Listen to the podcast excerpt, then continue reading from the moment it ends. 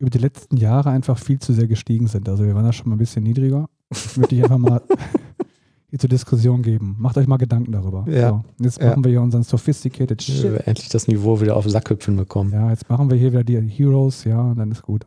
Hinterher reden wir wieder unseren crappy Crap. Sollen wir anfangen? Ja.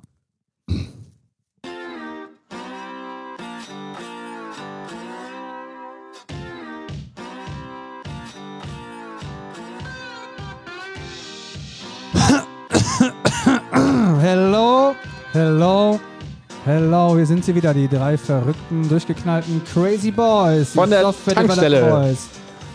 Dein Einsatz war noch nicht, Manuel. das war noch nicht der Zeitpunkt. So, hier sind wir wieder auf der Couch nach unserer langen, sehr, sehr langen, überaus zu langen Winterpause.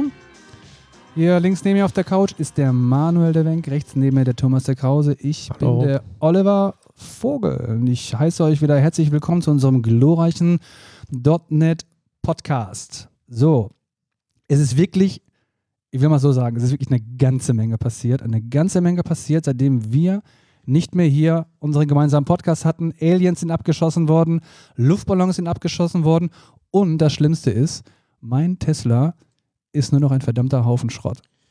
Das äh, hängt dann damit zusammen, dass wir uns hier so lange nicht gesprochen haben und die Zuschauer, äh, Zuhörer so lange haben warten lassen. Ne?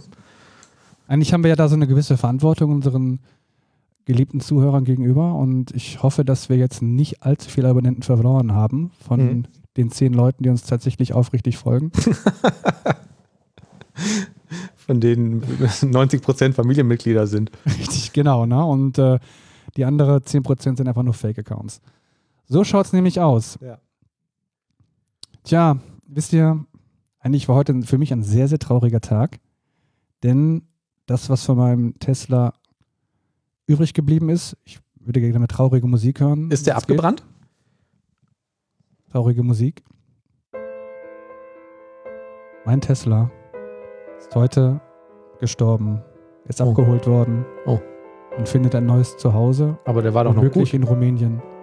in Rumänien. Nicht gut genug für uns, aber Mhm. die einen oder anderen Rumänen mögen sich wahrscheinlich darüber freuen. Konnte der denn noch fahren? Nein, er konnte nicht mehr fahren, man konnte nicht mehr die Türen öffnen und auch die Sportsachen, die sich noch in dem Tesla befinden. Ich weiß nicht, ob ich sie wiedersehen werde, ob ich jemals wieder Sport treiben kann. Aber das ist doch das Und auch der der, Garagenöffner, der sich noch im Auto befindet. Werde ich ihn jemals wiedersehen?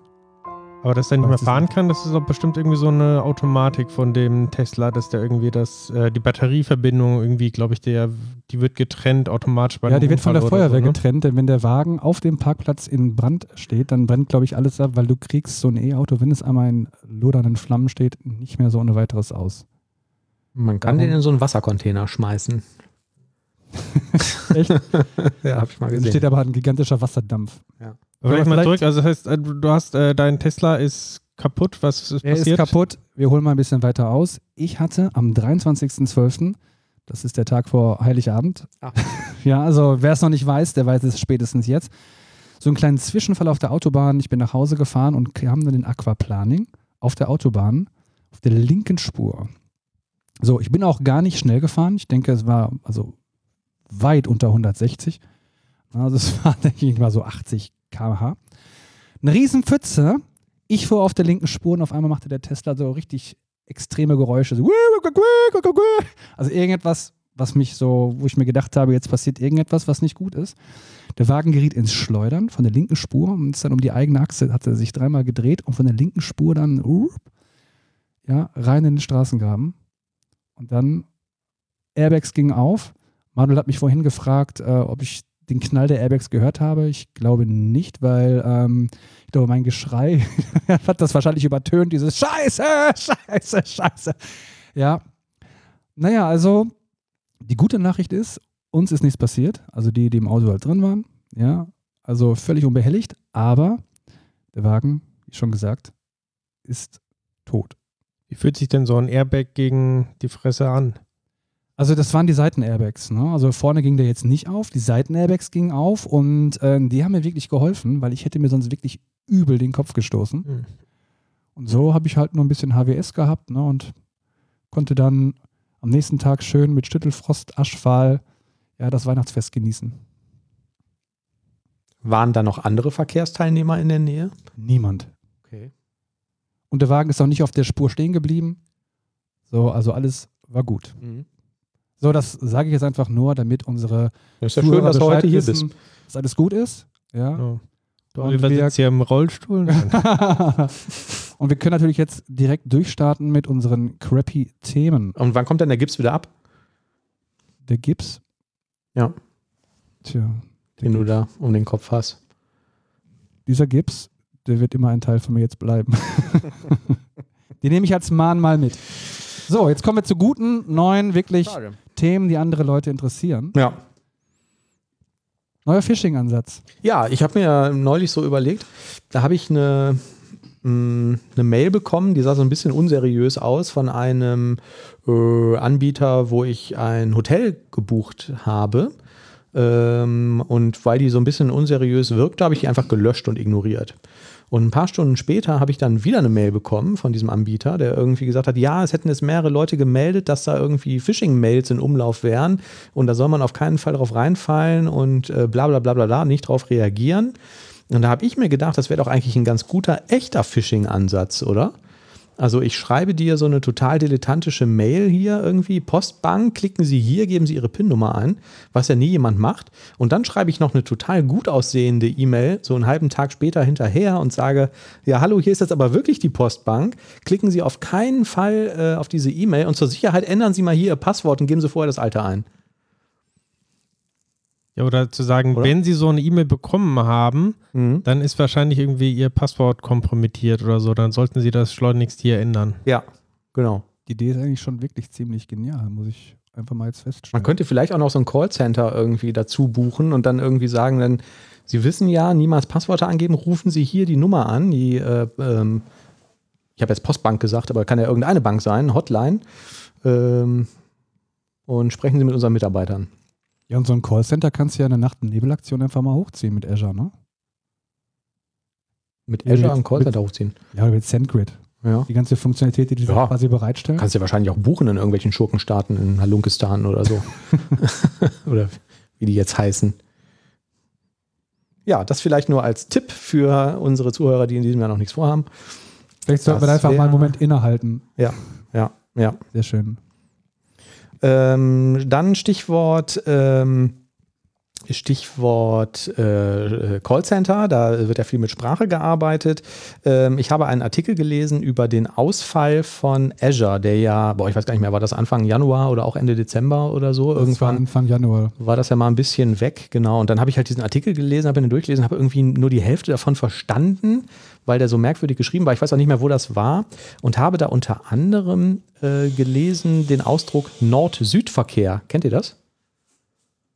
Habe ich schon mal gehört, den Ausdruck, ja. Ja. Ich hab, musste danach googeln, weil ich nicht wusste, was das, was das bedeuten soll. Ich weiß auch nicht, das, was das es ist. kam, kommt aus dem Englischen, da ist das wohl wirklich irgendwie ein Begriff, so North-South-Traffic und ähm, handelt halt irgendwie in der IT oder in Rechenzentren allgemein für irgendwie so Traffic, der halt durch das System durchgeschleust wird. Also der irgendwo, keine Ahnung, wie in irgendwelchen Proxys oder so, äh, quasi einfach weitergeroutet wird zu anderen äh, ähm, Rechenzentren.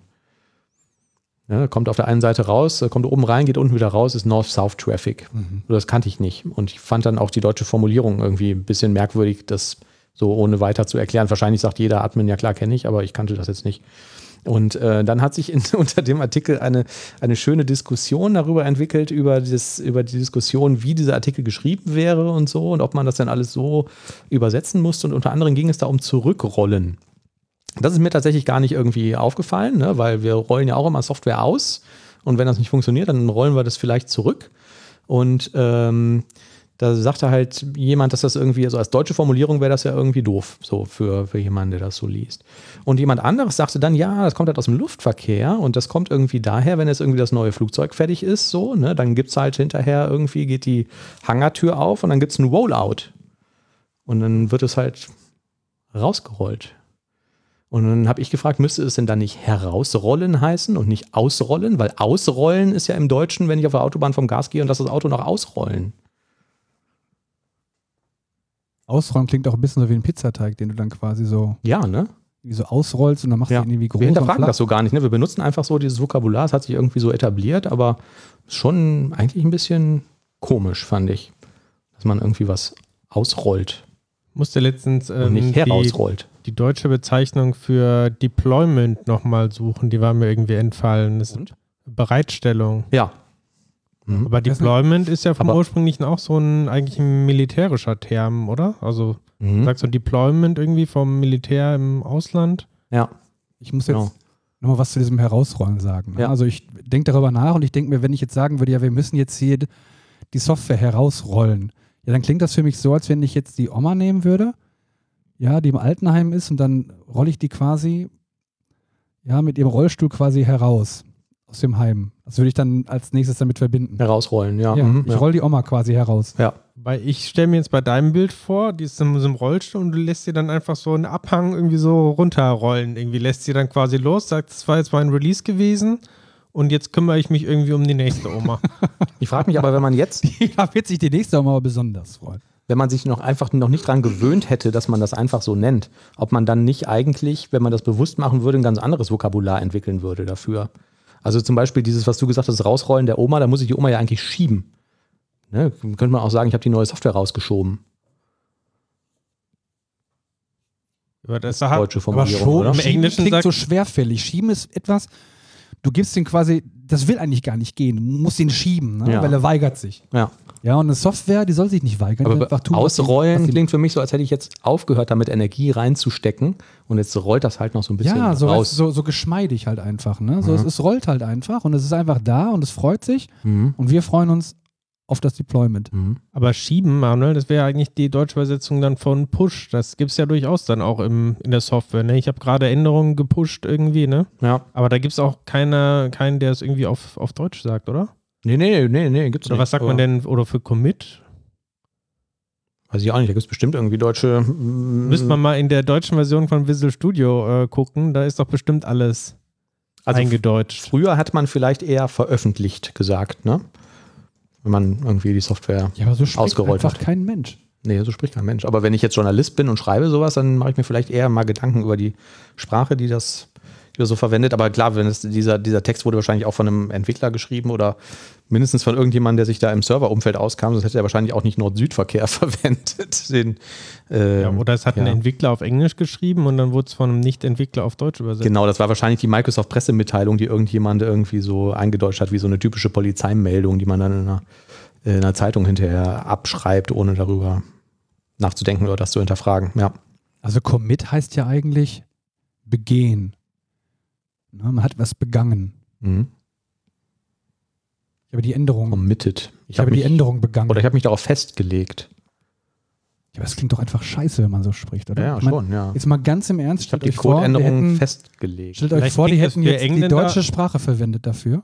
Mhm. Ja, wir müssten so reden. Das wäre doch völlig verrückt. Aber meinst du, die Amerikaner und Engländer, ähm, also die Muttersprachler, die fühlen sich auch so? Also wenn die, also für die ist ja Commit dann irgendwie sowas wie für uns festlegen. Das muss doch für die voll komisch klingen. Ich glaube Frage. schon, dass man das als Muttersprachler irgendwie anders wahrnimmt. Ne? Also mir ist das damals vor allen Dingen aufgefangen, als es so um Fakes und Mocks und Stubs ging und so, ne? also im Testing-Umfeld.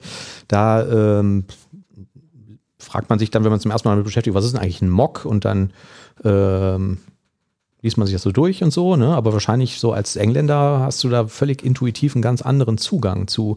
Und ich habe dann mal irgend so eine, ich bin ja so Raumfahrt-Fan, irgendwie so eine, so eine Raumfahrt-Doku gesehen, wo die quasi Mocks vom, von, von einer Mondlandefähre gebaut haben und so, weil das für die halt ein vollkommen normaler ähm, Begriff ist, so, ne? Den, wo wir ja erstmal die Bedeutung irgendwie erlernen müssen als nicht-Native Speaker. Das ist wahrscheinlich schon, schon noch was anderes. Man hat früher zum Beispiel auch gesagt, ich habe mir die neue Software aus dem Internet heruntergeladen. Das sagt ja heute auch niemand mehr. Das ist alles gedownloadet heute. Ich glaube, ich sage immer noch heruntergeladen, zumindest manchmal. Ja. Kannst du dir da runterladen? Kannst du dir da downloaden? Weiß ich nicht. Weiß ich ehrlich gesagt nicht, wie ich, wie ich das sage. Ich finde, das ist schon Runterholen. Vielleicht ist, das auch, Finde- vielleicht ist das auch merkwürdig, dass ich das hinterfrage, aber mir fällt das halt manchmal ich auf, finde, wenn ich solche ich finde wir Artikel fangen lese. heute schon richtig deep an irgendwie. Ne? Also Ja, das ist ein Niveau, also das sehr möchte ich eigentlich sehr tiefgründige ungern hier weiter das möchte ich, ne? möchte ich auch Also- nicht halten, ja. Mhm. Ja, das stimmt. Ähm, lasst uns einfach zum nächsten Thema ähm, kommen. Und zwar, alle paar äh, ähm, Jahre äh, äh, gibt Microsoft ein neues Strategy Paper für ihre Programmiersprachen heraus. Ähm, das alte war jetzt äh, sechs Jahre alt und ähm, die haben irgendwie gesagt, was sie denn eigentlich so vorhaben und ähm, haben halt ihre Strategie für die drei .NET-Sprachen veröffentlicht. Das sind C Sharp, Visual Basic, Punkt, nicht Visual Basic.NET, weil das heißt jetzt nur noch Visual Basic und ähm, F Sharp. Und ähm, ja, was soll man sagen? also Vielleicht immer, du hast gesagt, äh, das alte ist sechs Jahre alt. Ich meine mich Ja. irgendwie zu Strategy Paper, das alte Genau. Strategy Paper, ja. Mhm. Ich meine mich zu erinnern, dass es mal irgendwie so eine Aussage von Microsoft gab, ich weiß nicht, ob das in diesem Strate- Strategy Paper war, Mhm. ähm, dass die quasi eigentlich alle Programmiersprachen so mehr oder weniger ähm, von den Features gleich halten wollten oder zumindest von C Sharp und VB.NET, Mhm. dass die so gemeinsam entwickelt werden sollen. Ja, das ist vorbei. Ist das eigentlich in den letzten Jahren überhaupt noch passiert? Also C Sharp hat ja einige Sachen dazu bekommen. Das ist, also in, in meiner Wahrnehmung ist das bei Visual Basic zumindest nicht mehr passiert, weil irgendwann gesagt wurde, wir machen da nichts mehr dran. Und das steht das in diesem Strategy Paper auch nochmal drin, so, dass das Design ist stabil, haben sie gesagt. Ne? Also, das ist jetzt mal so fertig und ähm, das bleibt jetzt auch so. Und äh, wenn es jetzt irgendwelche Verbesserungen in der One-Time gibt oder so, dann kannst du das natürlich mit VB, ähm, ich muss mich immer zwingen, nicht VB.net zu sagen, weil die nennen es nicht mehr VB.net. Dann kannst du das mit VB alles irgendwie schön nutzen, aber die äh, nehmen keine syntaktischen Änderungen in Zukunft mehr an der Syntax der Sprache vor. Das bleibt jetzt alles so. Da kommt nichts mehr hinzu, äh, was nicht irgendwie zwangsläufig äh, ähm, oder was über das .NET Framework an, an Features nicht kommt. Also die Sprache ist so fertig und bleibt so. Sprich, wenn du jetzt eine .NET-Sprache erlernen willst, dann sollst du vielleicht nicht Visual Basic nehmen. Das heißt, die sind jetzt quasi so offiziell in diesem Silverlight-Modus, ne? wo sie sagen, ja, das ist alles so stabil, Fertig. wir entwickeln jetzt erstmal da nicht so Windows weiter. Mhm. aber es wird noch voll unterstützt und Machen sich wir keine stehen Sorgen. voll dahinter Ja. und dann in zwei, drei Jahren, ja, hm, Ja, jetzt genau. äh, beenden wir das mal. wird das einfach nicht mehr erwähnt. Ne? Ja, Hat ist ja einer fertig. von euch überhaupt mal irgendwas mit F-Sharp gemacht? Äh, F-Sharp. Nee, mit F-Sharp habe ich noch nichts gemacht. Zu Visual Basic wollte ich noch was sagen. Als damals .NET erschienen ist, ist ja auch schon irgendwie 100.000 Jahre her, ähm, habe ich tatsächlich auch Visual Basic.NET gemacht und ich fand die Sprache immer ganz cool. Die war so ein bisschen verpönt, weil man immer so an Visual Basic for Applications äh, gedacht hat oder dieses, äh, wie hieß das vorher? Äh, ja, Visual Basic einfach, ne? Ähm, was ja irgendwie nicht so cool war. Aber ähm, das, äh, die Sprache, die mit VB.NET kam, fand ich eigentlich ganz gut. Und die, da fand ich auch viele Details besser als bei C Sharp zu Beginn. Ähm, ja, schade, äh, dass da wohl nichts mehr raus wird. Aber was heißt schade, ich habe mich hinterher nicht mehr damit beschäftigt. Tja. Und mit F-Sharp, ähm, nee, habe ich noch nie was gemacht, außer, äh, pff, es gibt so Bildtools. Ähm, haben wir nicht mal Fake benutzt? Also dieses, dieses Bildscripting. Ähm, und das basierte, glaube ich, auf F-Sharp und ähm, Nuke, ist das nicht auch so ein bisschen äh, F-Sharp basierend? Ich weiß es nicht, keine Ahnung. Aber ich habe die Sprache so noch nicht benutzt, nein. Ich glaube, ich auch nur Ja. einmal vor vielen, vielen Jahren, um das mal auszuprobieren, aber es war auch vielleicht ein Tag oder so. Mhm. Aber es ist ja wohl, glaube ich, sehr beliebt, so was, äh, wenn man so äh, funktionale Programmierung machen möchte. Oder? Wie nimmt ihr das so wahr? Kann das Ja, so- so einschätzen. Ich kenne auch keinen, der das macht. Also warum auch? Also ich kenne auch keinen, aber ich weiß, dass du mit, ähm, mit dem funktionalen Ansatz vermutlich mit geringerem Code eleganter Code schreiben kannst für gewisse spezielle Einsatzzwecke, Mhm. die du ähm, ja, die du in C-Sharp vielleicht nicht so einfach implementieren kannst. Ja. Dadurch, dass es dann halt wirklich eine ähm, .NET Assembly ist, kannst du es halt super integrieren. Mhm. Aber ich, keine Ahnung. Ja. Auf der anderen Seite viele Sachen, die bei F-Sharp halt immer so hervorgehoben wurden, wie Pattern-Matching und so, ne? ähm, die sind halt mittlerweile in C-Sharp auch drin. Also die haben auch immer mehr übernommen. Gut, was jetzt auf jeden Fall in diesem Strategy Paper steht, ist, äh, Microsoft möchte halt, äh, sagt halt, wir wollen C-Sharp weiterentwickeln, wir wollen, dass das eine moderne Sprache bleibt. Die wollen Breaking Changes äh, vermeiden, also Rückwärtskompatibilität im Auge behalten. Und ähm, das wäre quasi deren Platz 1 Sprache für äh, .NET Softwareentwicklung. Und ähm, F-Sharp soll auch weiterentwickelt werden und immer irgendwie neue Konzepte erhalten und so.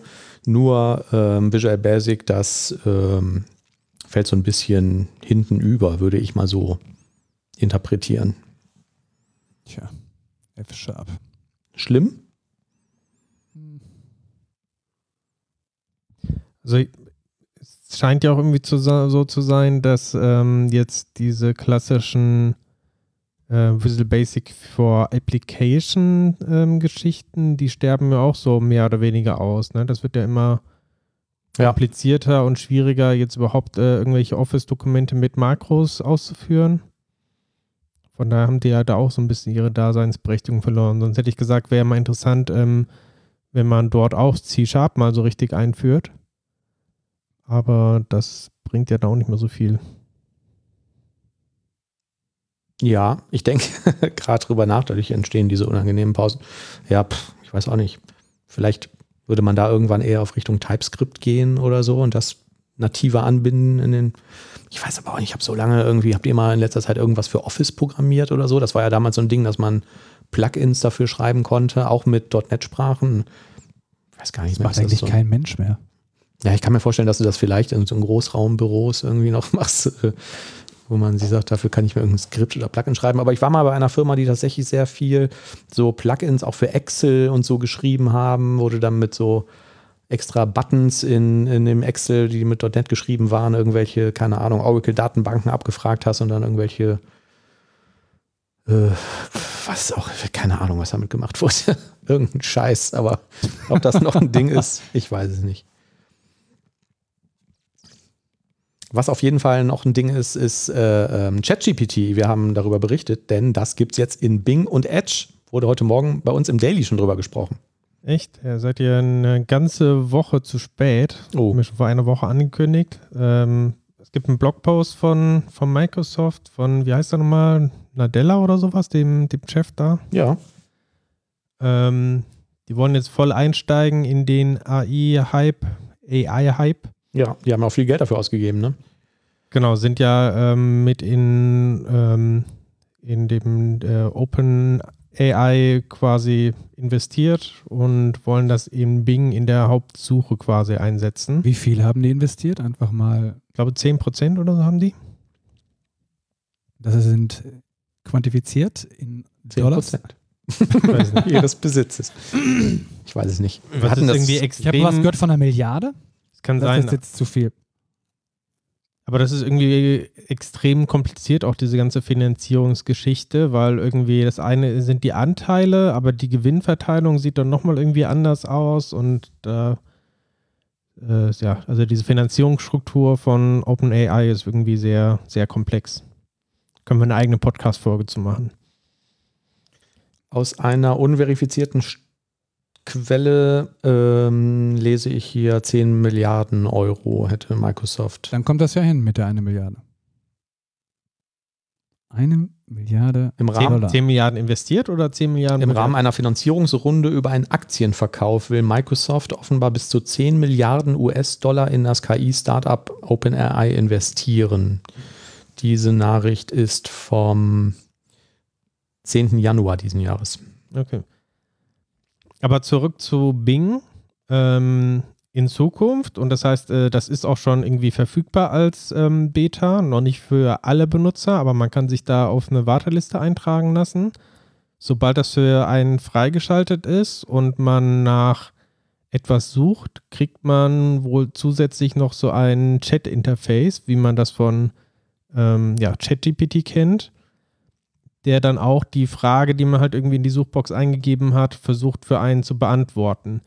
Das soll aber deutlich intelligenter nochmal sein als äh, ChatGPT, weil jeder, der mit ChatGPT schon mal gearbeitet äh, hat, der weiß, ähm, das Ding ist irgendwie trainiert worden mit Daten bis zum, ich weiß nicht genau, September 2021 oder sowas, also jetzt schon relativ veraltet. Mhm. Und wenn man halt nach irgendwelchen Daten fragt, die halt danach ähm, entstanden sind, dann ist das halt einfach nicht Teil der, des Modells und dementsprechend kriegt man halt auch keine Antworten. Es gibt zwar wohl Anzeichen dafür, dass es auch so ein bisschen nachtrainiert äh, wird und da auch durchaus Informationen drin sind, ähm, die neuer sind, aber es ist wohl nicht jetzt äh, vollumfänglich. Und in Bing ist es wohl so, dass äh, eine Version von äh, GPT da zum Einsatz kommt, die auch aktuelle Suchergebnisse mit einbezieht. Ähm, das heißt, man gibt irgendeine Frage ein, ähm, die ähm, AI erkennt automatisch quasi, was sind irgendwie relevante Suchbegriffe dafür, führt eine Websuche aus nach diesen Suchbegriffen und die Ergebnisse werden dann quasi zusammengefasst und mitbenutzt in der Antwort. Und du kriegst in der Antwort auch immer noch so ähm, Verweise quasi rein, aus welcher Quelle quasi die Informationen jeweils stammen. Ah, cool. Das heißt, das löst dieses Problem auch so ein bisschen, ähm, dass ja ChatGPT auch dafür bekannt ist, dass sich manchmal einfach Sachen ausdenkt und man jetzt nicht ganz klar weiß, äh, ist das jetzt ausgedacht oder steht das wirklich irgendwo? Aber wird das Modell am Ende dann so trainiert, dass es dich persönlich kennt? Also ich meine, das hast du ja bei ChatGPT auch, dass du quasi so eine kleine Shell irgendwie schaffst, ne? Und also so einen gewissen Kontext, in dem die ganze Kommunikation stattfindet. Der weiß ja ungefähr, was er oder was du von ihm möchtest und er merkt sich die Ergebnisse. Und wenn du jetzt ein eigenes Microsoft-Account mhm. hast, ne, lernt er dich dann genau kennen und weiß dann, ey, jetzt kommt der Thomas und äh, der sucht jetzt hier, weiß ich nicht, diverse Dinge. Es wird wohl die, dein aktueller Standort wird mit berücksichtigt. Das kommt so als Input äh, mit rein. Ob da noch andere Signale reinkommen, aktuell weiß ich nicht, kann ich Meine, nicht einschätzen. Könnte er jetzt hingehen und könnte dein gesamtes Surfverhalten auseinandernehmen. Der könnte ähm, gucken, wonach suchst du, wonach suchst du öfter und äh, könnte dir dementsprechend dann vielleicht sogar völlig autark und ähm, völlig automatisch einfach irgendwelchen coolen Scheiß erzählen, oder? Oder könnte ich ja mahnen, Oliver, willst du wirklich schon wieder auf Pornhub? Du warst heute schon dreimal. Geh doch mal raus. Geh doch mal in die Sonne. Geh doch mal spielen. Du kriegst, genau, du kriegst schon viereckige Augen. Ja, theoretisch wäre es möglich, ja. Aber eigentlich könnte man doch eine KI dann quasi so abrichten, dass sie dich dann persönlich auf den Kika hat. Und die vielleicht dann auch irgendwelche Lebens Was heißt auf dem Kika? Also das ist ja, ist ja ein Vorteil, ne? wenn der jetzt weiß, irgendwie, ah, der Oliver ist Softwareentwickler und der interessiert sich für neue Autos oder so und na gut, das mit den Autos jetzt fällt mir jetzt gerade kein Beispiel ein, aber wenn du weißt, der Softwareentwickler und der sucht nach Ausrollen, dann meint er wahrscheinlich nicht die Flugzeuge, ja, ich meine, mit Moral kannst du im Grunde genommen sagen, so wer verschafft dem System am Ende ein gewisses Wertesystem. Ja, und das Wertesystem kann doch dann, wenn du davon in irgendeiner Form abhängig bist, von Microsoft zusätzlich implementiert werden, angepasst werden und kann dich als Person oder als Mensch in eine gewisse Richtung lenken. Und man weiß nicht, ob es gut ist oder schlecht ist, weil das Wertesystem wird halt dann von extern festgelegt. Mhm. Also ich sag mal, indirekt oder? müsste das ja jetzt schon auch der Fall sein, weil die Suchergebnisse, zumindest bei Google und so, die sind ja jetzt auch schon an die eigentlichen an die äh, eigenen, äh, wie sagt man, ähm, bisherigen Suchen und so mit angepasst. Also wenn ich jetzt äh, nach etwas suche, dann kriege ich ja mehr äh, so .NET-Inhalte als jetzt, keine Ahnung, wenn meine Mutter jetzt irgendwie nach was sucht. Das ist ja heute auch schon so, dass es personalisiert ist, die Suche. Weil deine Mutter kein .NET macht. Genau. Mhm. Also das kann man ja auch sehen, wenn man jetzt irgendwie im Inkognito-Fenster sucht, dann sind die Ergebnisse anders als jetzt in der normalen Suche. Ne? Also ja. das ist schon so ein bisschen personalisiert. Mhm. Ich gehe mal davon aus, dass Bing wahrscheinlich was ähnliches drin hat. Und wenn dann ChatGPT oder beziehungsweise die äh, AI von Bing quasi die Suchergebnisse mit einbezieht, dann müsste ja auch eine gewisse Personalisierung da schon mit drin sein.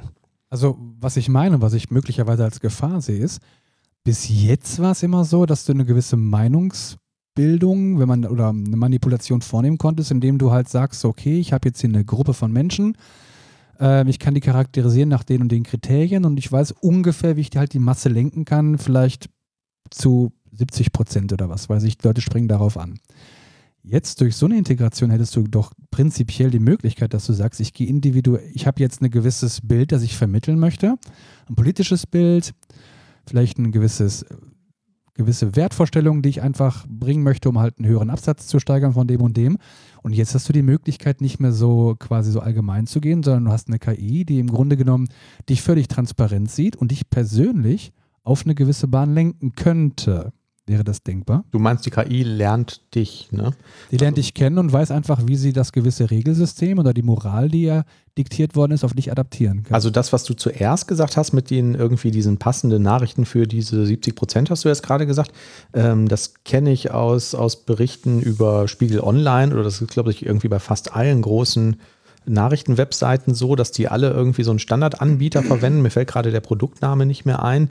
Und ähm, quasi auch automatisch, während du über die Nachrichtenseite scrollst, also natürlich sowieso erkennen, worauf du klickst. Ähm, also nicht du, sondern worauf die Menge der Besucher klickt und ähm, aber auch, wo du vielleicht mit der Maus drüber fährst, so und der dann davon ausgeht, ah, das, dieser Bereich scheint jetzt gerade gelesen zu werden im Browser, ne, weil du beim Scrollen da irgendwie hängen bleibst. Und ähm, die ranken das dann vollautomatisch. Also der Artikel, der halt wahnsinnig interessant ist, der irgendwie ganz unten steht, wandert dann ähm, im Ra Laufe des Tages vielleicht immer weiter nach oben, weil irgendwie gesagt wird, ah, das scheint der interessanteste Artikel zu sein für die Leute, die unsere Zeitungen lesen. Das ist ja noch relativ, das ist ja im Prinzip auch schon eine Art von Manipulation, so, ne? Weil vielleicht die total relevante Nachricht, äh, äh, wie immer man dann auch Relevanz definiert, äh, gar nicht oben ankommt, weil Leute das nicht verstehen oder Okay, nicht aber, spannend aber genug wenn es jetzt, ist. beispielsweise, wenn es jetzt beispielsweise darum geht, dass sie sagen, so pass auf, der Oliver, der Thomas und der Manuel, die trinken einfach zu wenig Wasser. Mhm. Ja, und ich möchte gerne, dass die, äh, der Wasserkonsum irgendwie erhöht wird. Mhm. Ja, und äh, ich gehe jetzt mal auf die speziell ein. Und dann Mhm. hat vermutlich der Thomas andere Trigger als der Manuel und andere Trigger als der Oliver. Mhm. Ja, ich habe gerade so ein bisschen zu sehr ähm, an die Suchmaschinen und sowas gedacht. Da hatte ich das nicht so als Problem gesehen, aber ich glaube jetzt im Bereich ähm, Werbung Ja. kann ich mir schon sehr gut vorstellen. Ne? Also nehmen wir an, du hättest jetzt wirklich einen Anbieter, der ein sehr genaues Profil von deinen Vorlieben und sowas hat. Ne? Der könnte mit Sicherheit in der Zukunft dann sagen, okay, jetzt generier mir mal einen Slogan, der für einen, keine Ahnung, äh, äh, einen Mann mittleren Alters äh, mit den und den Hobbys und so weiter ansprechend äh, wirkt und äh, generiert dazu auch irgendwie ein Bild, was da irgendwie so ähm, passend wäre. Und dann hast du tatsächlich eine Werbung, die ganz speziell für dich irgendwie kreiert ist. Ne? Das kannst du ja auch machen. Du Ja. kannst ja dann direkt wirklich Bilder generieren, ja, die halt dann für dich vielleicht besonders ansprechend wirken. Dazu kommt aber auch, also das ist zumindest mein Eindruck, dass Werbung heute total schlecht ist im Internet. Also wenn ich irgendwie äh, äh, Werbung ausgespielt bekomme, weil ich irgendwie keinen Adblocker aktiviert habe oder mir bei YouTube irgendwie Werbung angucken muss, das ist zu, also bei mir zumindest irgendwie zu 70 oder sagen wir mal 80 Prozent der Fälle interessiert mich das überhaupt nicht. Ich habe auch häufig das Gefühl, dass der nicht mal irgendwie, also es gibt ja häufig irgendwie so Werbung, die irgendwie ähm, auf Frauen spezifiziert ist oder spezifisch für Männer. Also zum Beispiel, wenn mir jetzt irgendwie Werbung für Lippenstifte angeboten wird oder so. Ähm, gut, Lippenstifte hatte ich jetzt nicht, aber häufig habe ich einfach das Gefühl, dass der glaubt, dass da eine, eine Frau vorm Rechner sitzt, die sich für, keine Ahnung, neue Kleider interessiert oder so. Also die Werbung, die mir angezeigt wird, passt häufig überhaupt gar nicht. Ich würde aber auch mal denken, dass du wahrscheinlich einer derjenigen bist, die halt jedes Mal, wenn du gefragt wirst, möchten sie personalisierte Werbung sehen, dass du dann immer sagst auf nein, nein, nein, nein, Ja, das nein. stimmt, aber ich sag mal, Weil du noch einen Adblocker aktiviert hast und keine Ahnung. Ja, aber ich frage mich halt, wenn du auf YouTube bist, so, ähm, der YouTube-Algorithmus kennt mich mittlerweile zumindest so genau, dass irgendwie auf den ersten Kacheln werden dann schon Sachen an, mir angezeigt, die interessant sind. Und wenn du jetzt keinen Werbeblocker installiert hast, dann guckst du dir ja gleichzeitig, oder dann musst du dir ja immer Werbung mittlerweile angucken bei YouTube und die passt dann wieder überhaupt gar nicht. Und das ist mir nicht klar. Also dürfen die, ist das ein rechtliches Problem, dass die diese, also wenn man weiß, der interessiert sich für, was weiß ich, äh, Elektroautos, was habe ich gerade gesagt, irgendwie Weltraumfahrt und sonst irgendwas so, dann zu sagen, ah, okay, dann äh, bieten wir dem jetzt, spielen wir dem jetzt Werbung aus für ähm, Urlaub in Dubai oder so, das, da ist mir irgendwie der Zusammenhang nicht klar. Also das, das kann ja eigentlich nur besser werden mit, äh, ich hätte jetzt, glaube ich, nichts dagegen, wenn ich bessere Werbung bekäme, wo ich mir vielleicht auch mal denke, ah, das ist ja interessant. Okay, wenn es jetzt aber wirklich nur um Werbung ging, ist das Ja. das eine so, ne? Und Ja. selbst das ist vielleicht Ja, du schon sprachst, glaube ich, vorhin eher so von Manipulation. Ja, aber ne? Ja, aber ja ich meine, du gibst doch also im Werbung ja Grunde auch, genommen, aber du Aber gibst doch im Grunde genommen ja alles von dir preis. Also du gibst doch alles, was du, was du machst, dein gesamtes Nutzerverhalten gibst du hier preis. Und das System kann individuell dich lernen und weiß, wie es, wenn es jetzt eine Weiterentwicklung gibt und das ganze System wird noch intelligenter, weiß es, wie, ich, wie, was für ein Mensch du bist, kennt dich vielleicht besser als ein Psychologe und weiß, wie, ich dich, wie es dich pushen könnte, wenn man ein gewisses Ziel mit dir verfolgt. Mhm. Ich finde das irgendwie schon ein bisschen beängstigend, oder? Ja, aber wahrscheinlich ähm, also wirklich stoppen kannst du es ja sowieso nicht. Das heißt, du kannst es ja eigentlich nur durch entsprechende ähm, Verordnungen, Gesetze und so einzähmen, dass man sagt, okay, ähm, es wird Ja, jetzt verboten, irgendwie, keine Ahnung, äh, dass eine AI die jetzt speziell auf dich zugeschnitten Werbung irgendwie generiert oder Manipulationen versucht oder keine Ahnung was. Ja gut, ich meine, Atombomben werfen war auch verboten und sind wir mal ehrlich. Es ist passiert. ja, ähm, ja, ich, ich weiß nicht. Also, äh, keine Ahnung. Ich, mir fällt es schwer, mir da Dinge vorzustellen. Also, jetzt zum, zum Thema Manipulation, das nehmen wir mal an, irgendwie der, der äh, ähm, äh, Algorithmus hätte jetzt erkannt, äh, hier die drei Typen, die diesen Podcast machen, die hier immer irgendwie Fragen in die Suchmaschine angeben, das sind äh, linksradikale Klimakleber. Und ich möchte aber gerne, dass die die AfD wählen. So, weil die AfD, ich unterstelle erst der AfD, dass sie keine linksradikalen Klimakleber gut finden. Ähm, das kennen wir doch schon von, von dieser Geschichte mit, äh, wie hieß es, Cambridge Analytica oder so, dass, dass, du das wahrscheinlich sowieso nicht schaffst, so, weil das entgegen deiner Überzeugung ist. Das Beste, was du halt hinkriegen kannst, ist, dass die Leute nicht zur Wahl gehen, weil die irgendwie sagen, ach, die, die Grünen sind ja auch ganz schlimm. Kann man ja eigentlich auch nicht mehr wählen. Ne? Ja, und das kann Aber, man doch jetzt wirklich fein, wirklich sehr viel feingranularer auf den Einzelnen abstimmen. Ja, vielleicht ist dann äh, sowas wie öffentlich-rechtlicher Rundfunk oder so noch wichtiger, der das halt nicht macht, sondern einfach ausspielt, wenn ich irgendwie die Tagesschau einschalte. Ne? Ja, die Frage ist, ob da wirklich jetzt ähm, AI dann noch so einen großen Unterschied macht oder ob du das nicht jetzt schon längst quasi durch die Profilbildung und durch die Darstellung ähm, schon erreichen kannst. Ne? Also mein, ist das wirklich ein Unterschied zu, zu dem Stand heute. Mhm. Aber ich meine, du, du promovierst doch in diesem, diesem Bereich so, ne? Wäre das jetzt ein relativ großer Aufwand, wenn du jetzt, wenn sich so ein System äh, durchgesetzt hat und das wird eingesetzt in, was weiß ich, in Chrome und keine Ahnung, und das analysiert dein Benutzerverhalten. Und jetzt kommt irgendwie, was weiß ich, die CIA oder so auf den Gedanken und sagt so, pass auf, wir möchten jetzt dafür sorgen, dass die Leute irgendwie, äh, weiß ich nicht, ja, hier Angst bekommen vor diesem neuen Supervirus oder was weiß ich, irgendwas, ne? Ist es dann aufwendig, so ein System so zu trainieren, dass es dir dann quasi äh, abgestimmt gewisse Informationen gibt, beziehungsweise vorenthält?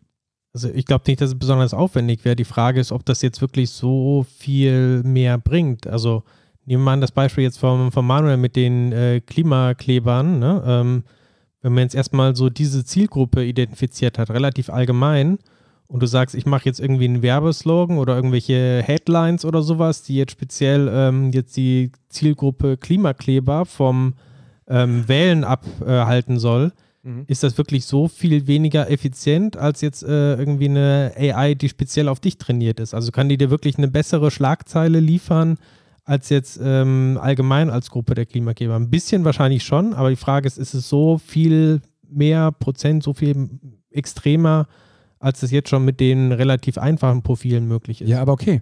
Jetzt denken wir das ganze Ding mal andersherum, ja? Äh, stelle vor, jetzt willst du das nicht, dass man einen Klimakleber irgendwie hast, sondern du möchtest halt herausfinden, wer ein Klimakleber sein wird, beziehungsweise das Potenzial dazu hat sein zu werden, indem er beispielsweise zu viel nach Klebstoff googelt oder keine Ahnung. und dann, dann trainierst du quasi die KI und sagst du, pass mal auf, find mir jetzt die potenziellen Kandidaten. Na, ja, wie bei ein bisschen bei Minority Report. Dann hast du deine Precox im Keller, irgendwie, ja. Und die finden halt heraus, wer wird in Zukunft möglicherweise irgendwie mit einer gewissen Wahrscheinlichkeit äh, ein gewisses Verbrechen. Aber das hast du halt heute sowieso schon mit diesen ganzen Profilen. Die arbeiten ja genauso, dass die durch Korrelationen quasi Sachen erkennen. Das sind ja quasi zum großen Teil einfach statistische Verfahren, die da schon vollkommen ausreichend für sind. Ausreichend? Meinst du also nicht, du hättest da wahrscheinlich eine höhere Gewalt? dass du quasi gewisses Verhalten dadurch ähm, vorhersehen könntest? Ich meine ja damit, also das geht halt heute schon. Also dafür brauchst du halt jetzt keine weiterentwickelte AI, sondern das kannst du halt jetzt allein schon durch diese ganzen Korrelationen quasi ermitteln. Also du meinst, die AI würde dir jetzt in diesem Bereich keinen Vorteil bieten? Keinen großen Vorteil, würde ich sagen. Meinst du echt nicht? Also es gab doch irgendwie mal solche Studien, ich kann es jetzt nicht genau sagen, aber dass du jetzt irgendwie allein an den äh, Likes, die jetzt irgendwie bei Facebook hinterlassen hast, ne, mit, ich weiß nicht, keine Ahnung, 5, 6, 7 Likes oder sowas, äh, kann dich schon irgendwie der Algorithmus besser einschätzen, was dir gefallen wird oder nicht, als dein eigener Lebenspartnerin, Lebenspartnerin. Solche Statistiken gab es ja mal irgendwie, ne? Und das hast du halt alles jetzt schon. Und auch die ganzen ähm, wie du jetzt Werbeanzeigen schon schalten kannst. Das kannst du ja auch nach ganz genauen Zielgruppen machen und kannst sagen, das soll diese Altersgruppe sein und mit den und den Hobbys. Und das sind sehr selten Merkmale, die, die jetzt direkt von dir wissen, also die wissen ja nicht unbedingt, dass du so und so viele Jahre alt bist, sondern das äh, erkennen die quasi anhand von Korrelationen an den Sachen, die du halt so besuchst, Webseiten und so weiter. Und das hast du halt jetzt auch schon alles. Vielleicht bin ich auch einfach nur ein bisschen enttäuscht, dass es tatsächlich so einfach geht. Vielleicht, vielleicht wünsche ich mir einfach, dass, dass eine KI irgendwie, weißt du, so wie Skynet, die die Weltherrschaft an sich reißt, ja, und wirklich so speziell auf dich eingehen muss. Vielleicht ist man wirklich so einfach gestrickt, oder? Ich glaube, man ist so einfach gestrickt, ja. Mhm. Tja. Also es gibt ja ganz simple äh, Mechanismen. Damals irgendwie, als ich bei einer großen Supermarktkette gearbeitet habe, wurde das ja immer irgendwie bis zum Exzess gemacht, mit denen man dich, während du durch so einen Supermarkt das, läufst, dazu bringen kann, bestimmte Sachen zu kaufen, die du halt nicht kaufen wolltest, als du den Laden betreten hast. Und dafür, also es ist irgendwie relativ simpel, ne? Dafür musst du keine, keine großartige KI trainieren. Kann natürlich sein, wenn du jetzt so einen Laden betrittst und wirst irgendwie über Gesichtsscanning identifiziert und die wissen, ah, das ist der Oliver, der äh, ist äh, besser verdienender. Dem können wir vielleicht auf dem Weg jetzt auch noch ein MacBook verkaufen oder so, was der eigentlich nicht haben wollte. Ähm, pff, mag sein, aber ja, ich weiß nicht. Aber jetzt, ich meine, jetzt im, wenn du jetzt wirklich vorhast, den Einzelnen wirklich komplett zu überwachen und zu steuern und Mhm. sein Verhalten vorherzusehen und äh, ja, also komplett sozusagen in der Hand zu haben. Ich glaube, das, da würde die, würde die KI keinen Vorteil bringen. ich glaube, das geht, glaube ich, nicht. Also ich glaube nicht, dass du jemanden gegen seine fundamentalen Überzeugungen, also das, das, dazu würde das ja gehören, zu sagen, ich äh, habe jemanden in der Hand, dass du den so, so manipulieren kannst. Ja, wie, wie Emanuel sagt, du kannst ihn nur quasi von seiner aktuellen Überzeugung so demotivieren oder ihn von Aktionen abbringen nach dem Motto, bringt sowieso nichts und sowas, ne? Das geht halt einfacher. Also ich bin zum Beispiel der Meinung, dass Demokratie ein super gutes politisches System ist und ich, du kannst mich, da bin ich wahrscheinlich Fundamentalist, du kannst mich jetzt argumentativ, wirst du mich nicht vom Gegenteil überzeugen können. Ja, aber gut, es geht dann wahrscheinlich gar nicht um die Argumentation. Es geht mehr dann möglicherweise darum, den Einzelnen vielleicht auch ein bisschen mundtot zu machen. Hm. Ne, und ich denke, es ist ja wie damals, ne? Dass einfach, es gab halt kluge Leute, relativ viele, und es gab halt einige Bescheuerte. Mhm. So, und die Bescheuerten haben dann wirklich die Macht an sich gerissen, weil sie eben die eine riesen mega Welle geschoben haben. Und die anderen haben einfach ihre Fresse gehalten, weil sie wussten ganz genau, wenn ich jetzt mein Maul aufreiße, dann verliere ich meine Bequemlichkeit, beziehungsweise wird mir etwas Schlimmes passieren. Und sind dadurch quasi so ein bisschen klein gemacht worden. Und ich frage mich, inwieweit das heute möglich wäre, zusätzlich unter dem Einsatz von künstlicher Intelligenz. Keine Ahnung. okay, Wahrscheinlich kann die künstliche Intelligenz dir dann dabei helfen zu sagen, guck mal, der hier, das ist der, der immer das auf Twitter gepostet hat, hol den mal ab und sperr den ein.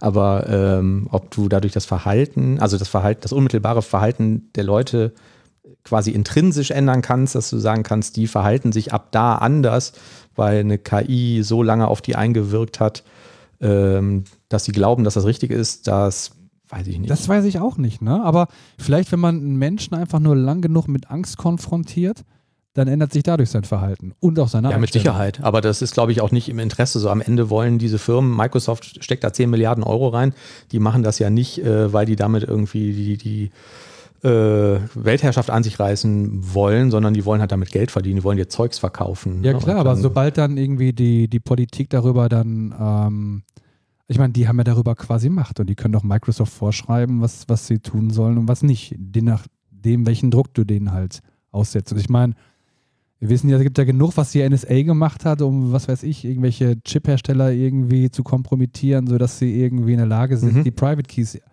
zu deren Gunsten zu verändern. Ich glaube, wenn wir weiter über das Thema reden, dann wird unsere, dann wird unsere Sendung Ja, ab, ja. Ab, abgesetzt und dann kommen wir als erstes ja, genau. die Folterlager. genau. Ja, also ich glaube schon, dass man das äh, ähm, kritisch beobachten muss und so, aber ähm, Aber ist auch Ja. ganz cool. Ja, aber es ist schon, ist, ist schon ganz cool natürlich, aber ähm, ich, wenn ich zum Thema Politik vielleicht da, ich meine, es gibt ja auch immer noch Zeitungen so, ne, die halt nicht darauf eingehen können, so technisch bedingt. Oder es gibt sehr gute politische Podcasts oder so, die ja auch zumindest jetzt noch nicht irgendwie dynamisch gesteuert ihre Inhalte verändern, je nachdem, wer da zuhört. Und ähm, wenn das jetzt ein Podcast wäre, der die ganze Zeit sagen würde, wie toll doch die AfD ist, dann würde ich diesen Podcast nicht mehr hören oder diese Zeitung nicht mehr kaufen oder so. Also das würde mich jetzt nicht dazu bringen, irgendwie grundsätzliche Überzeugungen zu verändern. Aber es reicht ja schon, und das war ja auch das Ziel von, von Cambridge Analytica damals, wenn die dich dazu bringen, nicht so weit zu gehen. Hm. Und die ganzen anderen Leute wählen halt trotzdem. Ne? Klar hat das irgendeine Auswirkung. Aber ich weiß nicht, das ist irgendwie, das ist immer irgendwie das Letzte, was mir einfällt. So, ich, ich fand bei dieser, bei dieser Chat-GPT äh, habe ich irgendwie immer erst gedacht, oh krass, ey, das ist ja wie bei Knight Rider, ne? Wenn das jetzt irgendwie Sprachausgabe hat und du hast das im Auto, dann kannst du dich damit unterhalten. So, du fährst irgendwie zwei Stunden äh, nach Köln, sitzt im Auto und kannst die ganze Zeit mit deinem Auto quasseln. Und der gibt dir irgendwie vernünftige Antworten oder so, ne? Also, das ist.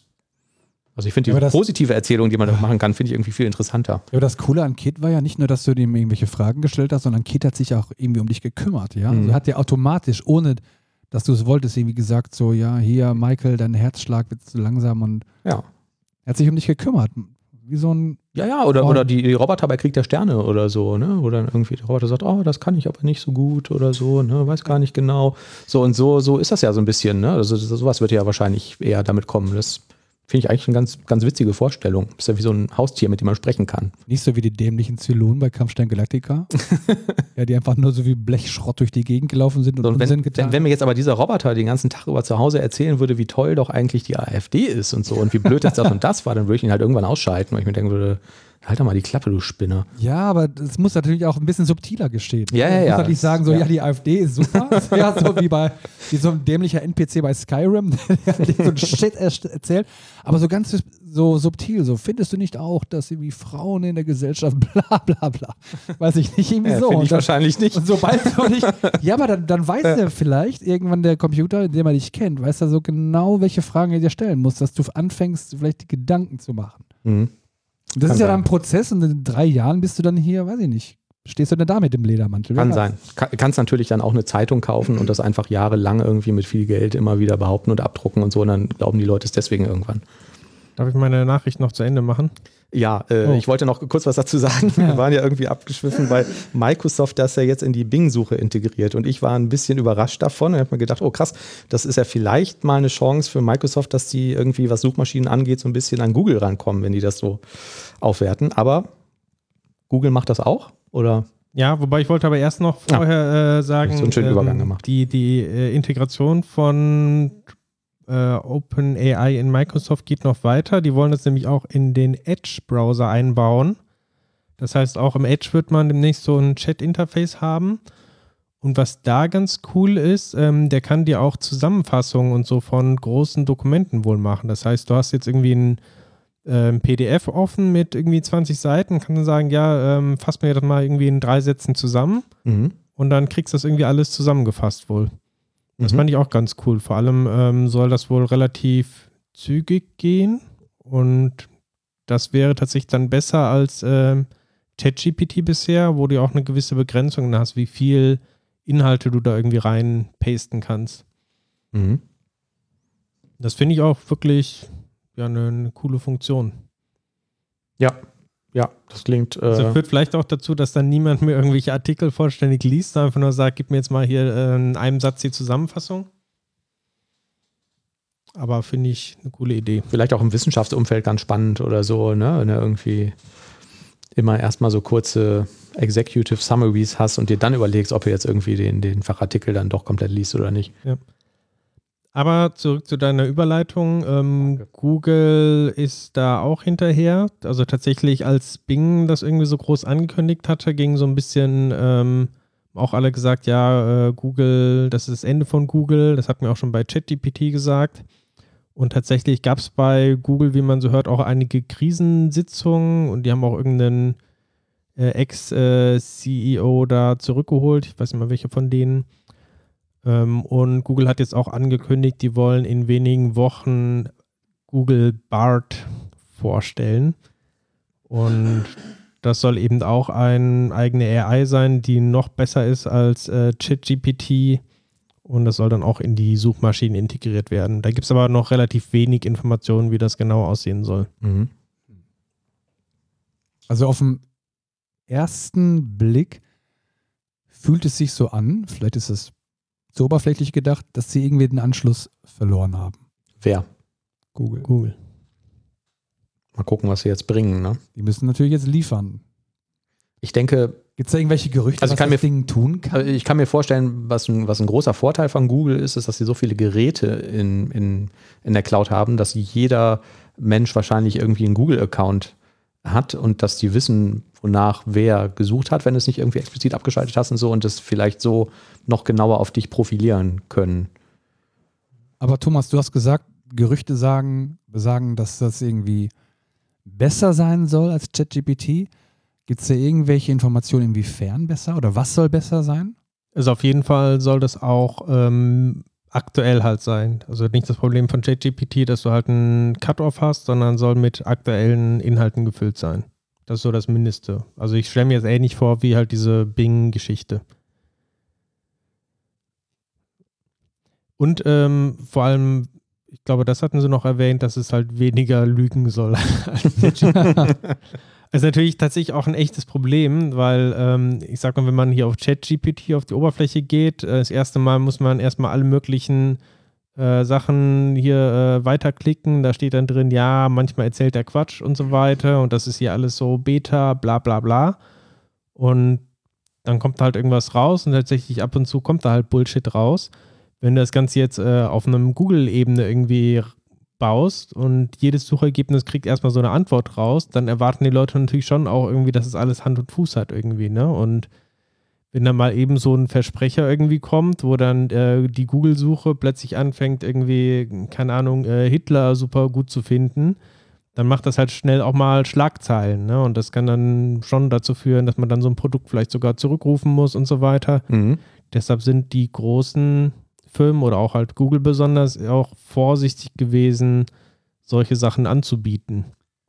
Aber ich frage mich Ja. ehrlich gesagt, wie gewisse Leute ChatGPT einfach nutzen. Also warum jetzt die Aktualität der Daten äh, eine gewisse Relevanz mit sich bringt. Weil wenn ich das System benutze, ich rede jetzt nur von mir, ja, könnt mir gleich mal erzählen, wie ihr das nutzt, dann gehe ich einfach hin und dann interessiere ich mich besonders für irgendwelche historischen Dokumente oder ich sage halt, ja, schreib mal ein Gedicht äh, von Stil von Charles Bukowski.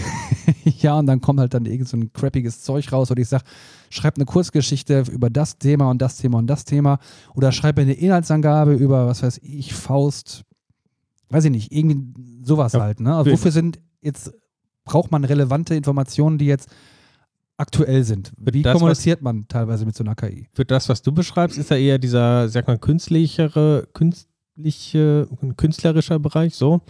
Und auch irgendwie als Schreibhilfe und sowas, das nutze ich ganz gerne irgendwie nach dem Motto, jetzt äh, formulieren wir das mal hier so im, in gutem Englisch oder, keine Ahnung, gutem Deutsch. Ähm, aber wenn du es jetzt wirklich benutzen möchtest, um eine Suchmaschine zu ersetzen, dann hast du ja schon häufiger vielleicht mal Suchbegriffe, wo du gerne Resultate auch aus dem letzten Monat, Jahr oder was auch immer haben willst. Ne? Also es geht mir zumindest so. Also gerade als Entwickler finde ich, ähm, du hast irgendeinen, du hast gerade jetzt irgendein Paket äh, aktualisiert und kriegst irgendeine Fehlermeldung. Das erste, was du machst, ist dann diesen Fehler zu googeln. Und die Wahrscheinlichkeit ist relativ groß, dass es mit der neuen Version zusammenhängt und dass die Suchergebnisse dann halt auch nur, weiß nicht, eine Woche oder einen Monat oder so alt sein sollten.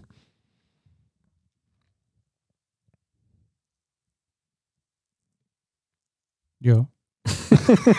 Oder? Stimmt. Dazu kommt auch noch, ähm, ich habe mal ChatGPT gefragt, ähm, wer die DevCouch ist und hatte keine Ahnung. Mhm. Wenn du das Ganze jetzt ähm, wahrscheinlich mit dem neuen Bing-Ding machen würdest, dann integriert er auch Suchergebnisse und ich glaube, dann könnte er sowas schon mit nutzen. Das heißt, der, der Datenbestand von so einem, von so einem Google-Index ist ja doch nochmal deutlich größer als das, was jetzt direkt in diesem Modell da quasi reintrainiert ist. Ja. Ist von auszunehmen, ja. Äh, auszugehen, ja. Mhm. Ja, ich finde das immer noch äh, ähm, faszinierend. Also ich finde immer noch auch total spannend irgendwie, weil, weil ich es auch einfach nicht, nicht verstehe, ähm, wie das überhaupt ähm, funktioniert. auch nicht. Ich Also, Ich meine, das ist ja, das, diese, diese Software letztendlich tut ja so, als würde sie das ähm, verstehen, was du sagst. Ja. Ne? Und ähm, ja, tut so, als hätte sie eine Antwort drauf. Und die ist halt häufig Ja, und dann, sehr gut. und dann denkst du dir halt hinterher, wenn die Antwort kommt, so, ja, stimmt, das ist alles gut und richtig, was du sagst. ja, ja. Genau, und das reicht ja offensichtlich. Äh, ähm, es reicht ja so, uns davon zu überzeugen, dass es sich dabei wirklich um eine Intelligenz handelt. Ja. Krass. Tja. Ich habe zur Auflockerung ähm, ein kleines Thema mitgebracht. Wir haben vor ein paar Monaten mal darüber berechnet, äh, berichtet, äh, ähm, über diese Nachricht, dass ein Mensch in einem Haus eine Nachbarin mit einem Eimer voll Kot überschüttet hat. Da haben wir sehr viel Feedback drauf bekommen. Ich habe in der Rheinischen Post einen schönen Artikel äh, gelesen über eine Geschichte, die sich am letzten Wochenende in Mönchengladbach zugetragen äh, hat, was hier in der Nähe ist. Die fand ich auch ganz äh, witzig. Ähm, Sonntagmorgen äh, saßen zwei Menschen, ein 46-Jähriger und ein sechs Jahre älterer in einem Auto, wurden von der Polizei angehalten und ähm, der Fahrer machte irgendwie einen äh, betrunkenen Eindruck und der äh, Beifahrer machte auch einen betrunkenen Eindruck und war aggressiv dem Polizisten gegenüber. So, dann haben die den mitgenommen, haben gesagt, hier Blutprobe, äh, Freundchen, stellt sich raus, der war total betrunken, musste den Führerschein abgeben. Der Kumpel kriegt eine Anzeige wegen Beleidigung. Das ist wahrscheinlich jetzt erstmal nicht so interessant, aber zweieinhalb Stunden später halten die ein Auto an, sitzen die gleichen zwei Typen drin, aber diesmal der Ältere am Steuer, der ja vorher schon einen betrunkenen Eindruck gemacht hat. Also den mitgenommen, Blutprobe gemacht, stellt sich raus, total betrunken, muss sofort den Führerschein abgeben und das Auto wird konfisziert. Ist jetzt irgendwie doof. Drei Stunden später kommt der 52-Jährige mit einem anderen Auto bei der Polizei, also mit dem Auto, was bei der ersten Kontrolle schon aufgefallen ist, bei der Polizei vorgefahren und sagt, äh, ich will meinen Führerschein zurück. Der 46-Jährige wieder dabei auf dem Beifahrersitz. Den Führerschein hat er dann nicht zurückbekommen, aber die haben den 52-Jährigen wieder kontrolliert, der wieder betrunken gefahren war, haben dann auch das zweite Auto konfisziert und beide Männer sind dann zu Fuß nach Hause gegangen mit mehreren Strafanzeigen im Gepäck. Eigentlich eine witzige Geschichte so, ne? also, Zumindest sehr erfrischend. ja, fand ich auch. Es klingt so wie so aus einer so einer schlechten Komödie. Ja, ja, ne? genau, so, so ein Buddy-Movie oder Ja. so, ne? wo dann wahrscheinlich auch immer die gleichen Polizisten stehen. Ungläubig gucken, was? Die schon wieder? das kann doch nicht sein. Ja, das nur als kurze ähm, Auflockerung. Wir äh, bauen jetzt im, äh, für den Kunden, bei dem ich gerade war, gibt es einen, äh, bei dem ich gerade bin, gibt es einen Werkstudenten, der baut eine, ähm, ja, so eine grafische Benutzeroberfläche und der hat vorher so ein bisschen äh, ähm, Technologie-Evaluation gemacht und geschaut, was nehmen wir da am besten für und hat sich für Blazor entschieden. Und jetzt sagt Thomas, äh, Blazor ist vielleicht doch ganz cool. Ja, die nächste Version von Blazor vielleicht, also hat mich zumindest beeindruckt. Ähm, ich habe ein Video mir angeschaut von einem, glaube, es ist einer der, der Entwickler da oder ähm, Product Manager da von Blazor.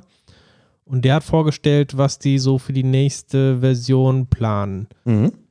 Und ja, was mir halt bei Blazor irgendwie nicht so gefallen hat, war, ähm, das war halt für mich nicht mehr wirklich so, so HTML irgendwie und da fängt man irgendwie an, Blazor zu machen und dann werden irgendwie alle möglichen Sachen da im Hintergrund geladen und du weißt nicht, was da wirklich passiert und keine Ahnung. Und die haben aber jetzt, äh, wollen die so ein einheitliches ähm, Programmiermodell machen, wo du quasi alles von komplett serverseitig gerendert ähm, bis hin zu, zu clientseitig irgendwie alles ähm, kombinieren kannst und relativ einfach auch auf Ebene einzelner Komponenten so umschalten kannst. Das heißt, du kannst eine komplett erstmal relativ statische, serverseitig gerenderte ähm, äh, Seite in Blazor erstellen mit Mhm. diesen Blazor-Komponenten. Ne? Mhm. Das ist ja so äh, HTML-Text-Syntax quasi, ne? wo du einfach sagen kannst, Ja, genau. meine Komponenten. Ja. Und jetzt hast du irgendwie eine einzelne Komponente, da sagst, okay, hier wäre vielleicht so ein bisschen Interaktivität ähm, direkt mit dem Server doch ganz cool oder auf Client, dann kannst du sagen, okay, diese Komponente, die möchte ich jetzt irgendwie ähm, so haben, dass die automatisch ähm, aktualisiert werden kann mit irgendwelchen Callbacks. So, und dann setzt halt einfach nur ein Attribut äh, dran und dann passiert das halt irgendwie automatisch und Blazor sorgt dafür, dass entsprechend im Hintergrund irgendwelche WebSocket-Verbindungen aufgebaut werden oder was auch immer ähm, du halt dann für ein Modell da brauchst.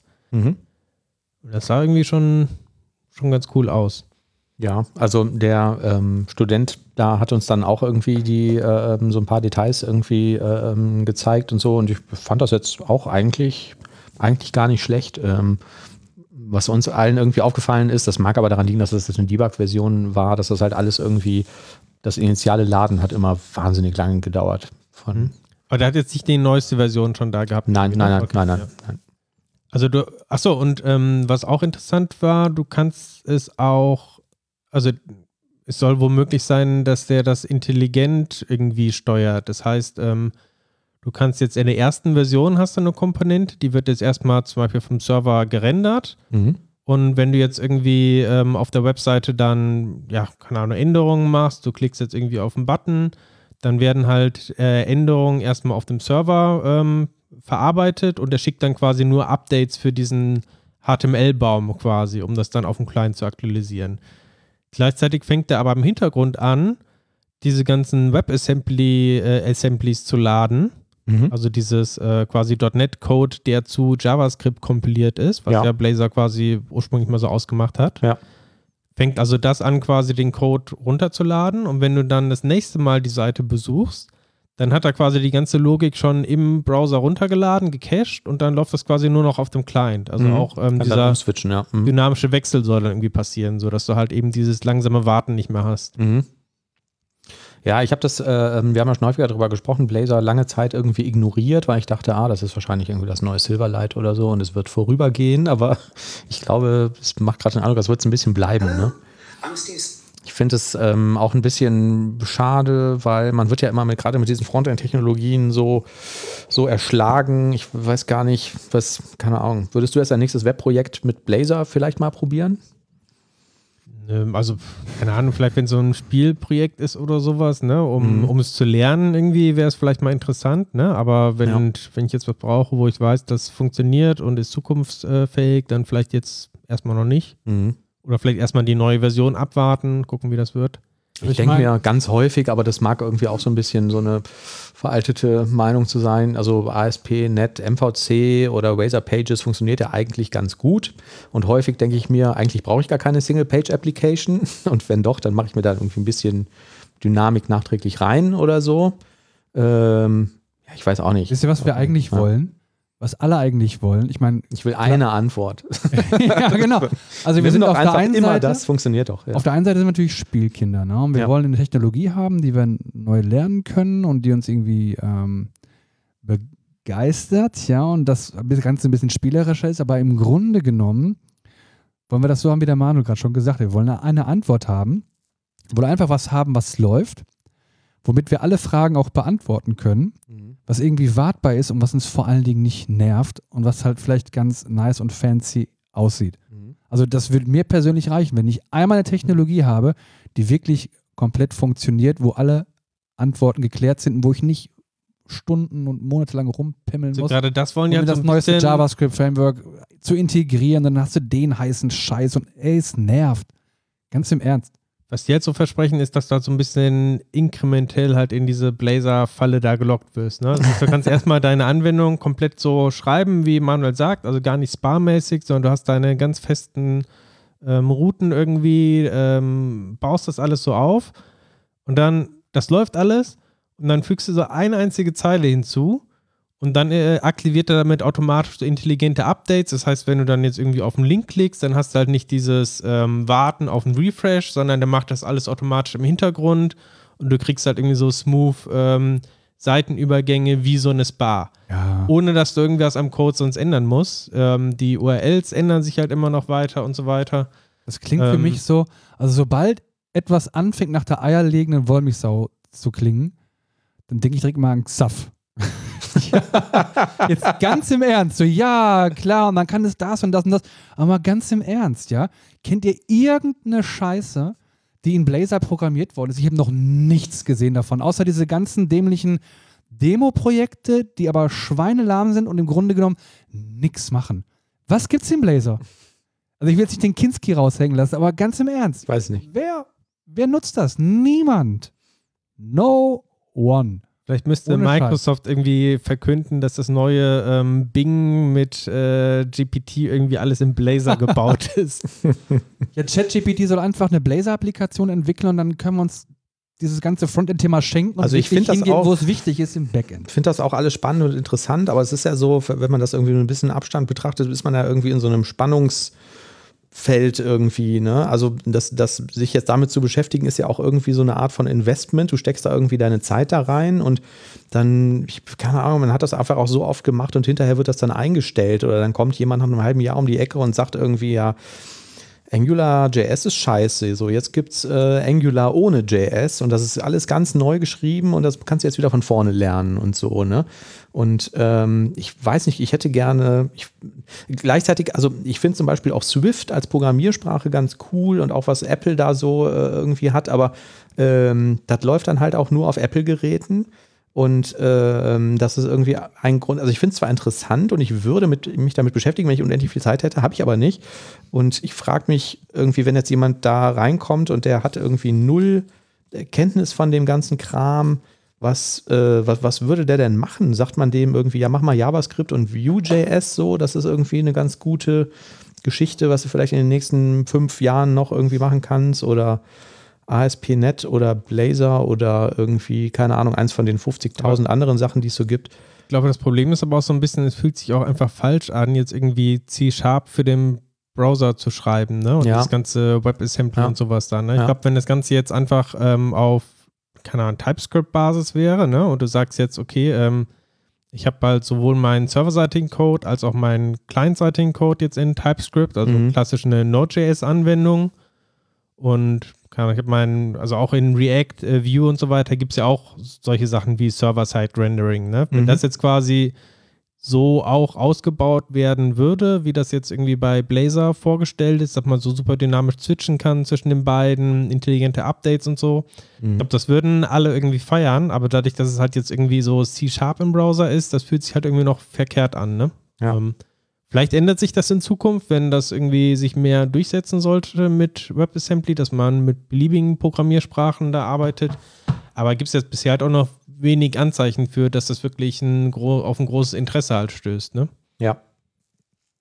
Okay, Spotify, Podcast, befreien. Spotify, das wäre ein cooler Produktname. Ich weiß nicht für was, aber Gibt's die Domain schon? Spotify.com? Spotify, genau, das äh, ist unser nächstes Thema auf der Liste. Ähm, ich höre gerne den Podcast von Jan Böhmermann und Oliver Schulz, der heißt Fest und Flauschig und den gibt es leider nur bei Spotify. der Grund, warum ich den Podcast nicht höre, Ja, oder mir immer wieder empfohlen wird. ist tatsächlich, ähm, ist es blöd, weil wenn du das hören willst, musst du entweder Spotify installieren oder musst dir zumindest einen Account machen, um den dann im Browser abspielen zu können. Hast du eine Lösung für mich? Naja, ich habe mich jetzt, also mh, ich habe auch so den, also es kann schon mal vorkommen, dass ich mir bei Podcasts irgendwie alle Folgen runterlade und die mal irgendwo hinweg sichere, weil es immer mal wieder Podcasts gibt, die ich ganz cool finde, was vielleicht auch so Laber-Podcasts sind, die jetzt gar nicht so äh, aktuell, die man nicht aktuell hören muss, ähm, sind und die ich vielleicht in ein paar Jahren noch mal hören will oder so, ne? weil ich mir dachte, ah, das war eigentlich ganz witzig, so höre ich mir vielleicht noch mal ein paar Folgen von an. Und dann gibt es die aber nicht mehr, weil wir könnten ja jetzt rein theoretisch hingehen und löschen irgendwie den devcouch.de Server und dann sind diese Podcasts halt weg. Also sichere ich mir die manchmal. So, und jetzt wollte ich mir diese Podcasts von Fest und Flauschig sichern, was ja ein Problem ist, weil, wie gesagt, Spotify-App. Da habe ich rausgefunden, das war mir vorher gar nicht so klar, dass die einfach ganz normal als MP3 auf einem öffentlichen äh, äh, ähm, CDN, also auf irgendeinem Server liegen und man sich die da runterladen könnte, was die Web-App und äh, die Anwendung selbst halt so nicht erlaubt. Also ich kann mir das nicht auf, auf Download klicken oder so. Aber dieser Server erfordert keine Authentifizierung und wenn man ähm, ein bisschen firm ist und sich das im Browser anguckt, dann sieht man ja, woher das geladen wird und dann kann man sich die Datei so runterladen, ohne irgendeine Authentifizierung oder so. Das heißt, das Einzige, was noch fehlt zu einem echten Podcast, ist ein Feed. ein RSS-Feed. Den so, kurz, also ja. du kannst Spotify, ähm, ich kenne da diese App, aber das kann man wahrscheinlich auch einfach im Browser irgendwie aufmachen. Ne? Und genau, gehst auf spotify.de, loggst dich da ein und jetzt sagst du, jetzt will ich hier fest und flauschig hören, brauchst du kein Geld bezahlen. Und dann stelle ich ähm, mir vor, dann hast du irgendwie im Netzwerk-Tab, siehst du dann, da wird irgendwie eine MP3 geladen von irgendeinem CDN und die kannst du dann so, so abgreifen. Genau, genau, okay. ja. Die kannst du dann, genau, dann kannst du theoretisch kannst du die URL kopieren und sagst, äh, lad mir die runter. So, und das Einzige, das ist ja im Prinzip das Prinzip, äh, äh, im Prinzip das Prinzip, das ist ja so das Prinzip eines, äh, eines Podcasts, ne? Und ähm, das Einzige, was halt jetzt noch fehlt, ist äh, der, dein RSS-Feed, wo irgendwie alle Folgen drin verzeichnet stehen. Und das hast du da tatsächlich nicht, sondern du musst dich dann da durch die Webseite klicken und musst dann ähm, theoretisch äh, jede Folge von Hand einmal kurz äh, ähm, anstarten, damit du halt die URL der Datei siehst, weil es da kein zentrales Verzeichnis gibt ähm, für gibt. So, da kann man sich dann ein kleines Skript für schreiben. Ähm, vielleicht habe ich das gemacht und dann ähm, hast du halt irgendwie den Link zu allen Dateien, kannst du die runterladen. Und kannst sie hören, wann und wo, mit welchem Programm du möchtest. Ähm, so, und jetzt gibt es halt auch äh, Menschen, die ähm, machen das und erzeugen eine ähm, RSS-Datei, also ein RSS-Feed. RSS ist ja so eine XML-Datei in so einem äh, bestimmten Format, worauf halt alle äh, alle öffentlichen Podcasts, die erst nicht bei Spotify liegen, basiert. Also das, was man im Podcast-Player abonniert, ist der RSS-Feed, das heißt die RSS-Datei oder die RSS XML, was ich von irgendeinem Server lade und da steht dann halt drin, wie heißt die Episode, eine kurze Description und vielleicht ein Bildchen und irgendwie ein Link zu der, zu der Folge. So, das ist ja im Prinzip. So, und es gibt halt Menschen, die äh, grasen Spotify ab erzeugen diesen RSS-Feed, das ist vermutlich nicht erlaubt, und laden den auf irgendwelche Seiten. Wenn man ein bisschen googelt, dann findet man das. Ähm, laden das da hoch, sodass ich da auch die Spotify-Podcasts über äh, einen Browser ähm, so abspielen kann oder halt auch runterladen kann, ohne dass ich Spotify brauche. Hm. Und Spotify ist da wohl sehr hinterher, weil ähm, wenn man mal sowas findet, dann äh, findet man halt manchmal irgendwie die Dateien und merkt dann aber, dass die dann häufig, nachdem die da online gestellt wurden, ganz abrupt wieder aufhören. Also diesen Podcast gibt es schon irgendwie seit, weiß ich nicht, zehn Jahren oder so. Und äh, da findet man immer wieder so RSS-Feeds online ähm, und kann das damit ähm, kann sich die RSS-Datei runterladen oder kann auf der Webseite irgendwie sagen, lad mir mal alle Folgen runter, die da verlinkt sind.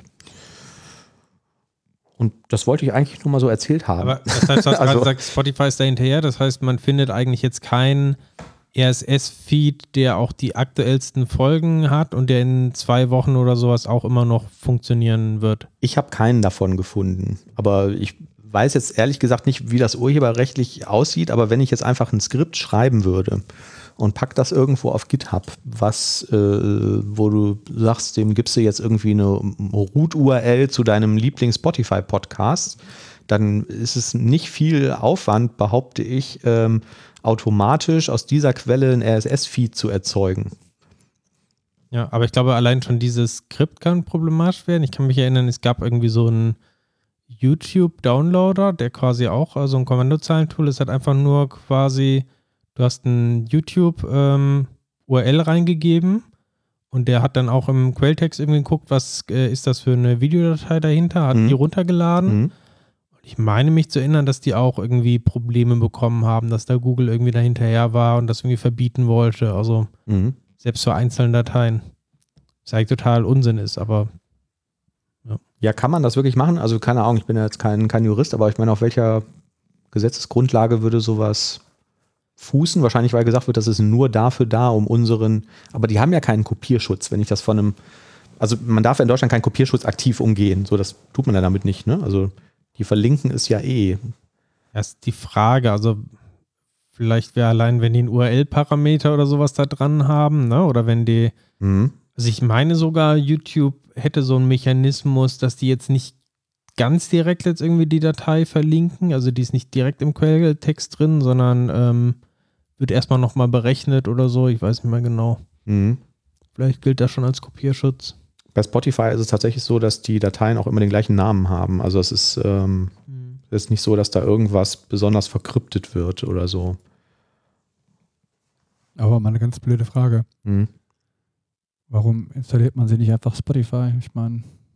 Ja, das Problem ist, es gibt halt Spotify Exclusive Podcasts, es gibt Amazon Prime Exclusive Podcasts, es gibt dieser Exclusive Podcasts und es gibt die echte Podcast-Welt, in der wir auch mitspielen, die du halt mit einem beliebigen Podcatcher ähm, hören kannst. Und viele Leute sagen halt so, dass das letztgenannte, also das mit dem RSS-Feed, was ich in einem Podcatcher abonniere, das sind halt die wahren Podcasts und damit kannst du einen beliebigen Client und so verwenden. Ähm, ich muss Spotify installieren und mir einen Account erstellen und das benutzen, um diesen Podcast abspielen zu können. Jetzt kann man sagen, ja gut, die bezahlen ja vielleicht dann auch die Content-Ersteller dafür, diese exklusiven Podcasts ähm, zu erzeugen, aber ähm, du bist natürlich so in der Nutzbarkeit ein bisschen Was? eingeschränkt. Also du kannst das zum Beispiel nicht irgendwie unterwegs im Flugzeug hören, weil du es dir nicht runterladen kannst. Mich nervt es immer, wenn ich mehrere Anwendungen für das gleiche benutzen muss. Ich möchte eigentlich alles in meinem Podcast-Player haben. Genau, es gibt jetzt bei Amazon gibt es auch irgendwie ein paar nette Podcasts und so. Und wenn du jetzt irgendwie die alle hören musst, dann musst du dir halt irgendwie diese zehn verschiedenen Apps installieren im Extremfall und dann auch alle immer einzeln abgrasen, weil du halt nicht diesen zentralen Podcast-Player hast, wo du irgendwie eine Push-Nachricht bekommst, wo steht, hey, gibt Kann man das bei Spotify nicht irgendwie ein bisschen offline halten, irgendwie cachen oder so? Oder? Äh, nicht, dass ich wüsste. Also Du will ich nicht es ausschließen, also dass das geht. Ja, es kann, ich, Nein, mag sein, wenn du Geld bezahlst, gut. dass du einen Premium-Account bekommst oder so, ne? Aber wenn ich halt, ähm, ja, ja, also die DevCouch gibt es ja auch bei Podcast, äh, bei, bei Spotify Yes. weil unser RSS-Feed da eingetragen ist. So. Und viele Menschen glauben dann halt auch, äh, ähm, dass äh, Spotify uns Geld bezahlt oder den Leuten, die da die Podcasts einstellen, Geld dafür bezahlt. Äh, wir haben halt nichts davon, ne? außer dass Spot Spotify halt ein weiterer Verbreitungskanal ist. Aber der Content ist der gleiche und der Player ist sogar noch schlechter als der übliche ähm, Podcast-Player. Und ähm, ja, ich fand das einfach mal interessant, technisch zu sehen, wie das so funktioniert. Ich habe gedacht, dass, das, dass die super viel Aufwand betreiben, wie irgendwie Netflix oder Disney Plus oder so, oder diese Streaming-Anbieter, die ja, äh, wo das ja nicht irgendwie äh, ähm, ohne beträchtlichen Aufwand, wenn überhaupt geht, keine Ahnung, habe ich mich nie mit beschäftigt, so einen Film runterzuladen, den du dir da angucken kannst. Hm. So, und jetzt habe ich auf jeden Fall einen schönen Mechanismus gefunden, mit dem ich mir das halt runterladen kann.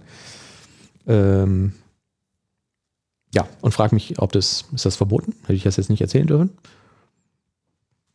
Wenn wir sehen, wenn Stand jetzt nicht. einmal dann mein verschwindet. Browser cached es ja auch und lädt es ja runter. Ne? Ich das jetzt? Ich hätte jetzt wahrscheinlich nicht so ein schlechtes Gewissen. Aber gut, ich weiß auch nicht, ob, der, ob ich der unmi- unmittelbare Maßstab bin für sowas. Ich habe ein bisschen die Hoffnung, also es gibt ja auch mit Sicherheit schon Gitterprojekte, die ich jetzt beim Suchen nicht gefunden habe, die genau das machen. Also die dir so einen Feed erstellen dafür. Ja. Und wenn du den auf irgendeinen Server packst, dann kannst du halt jeden Podcast-Player der Welt nehmen und sagen, damit möchte ich, kann ich jetzt auch die Spotify-Podcasts hören.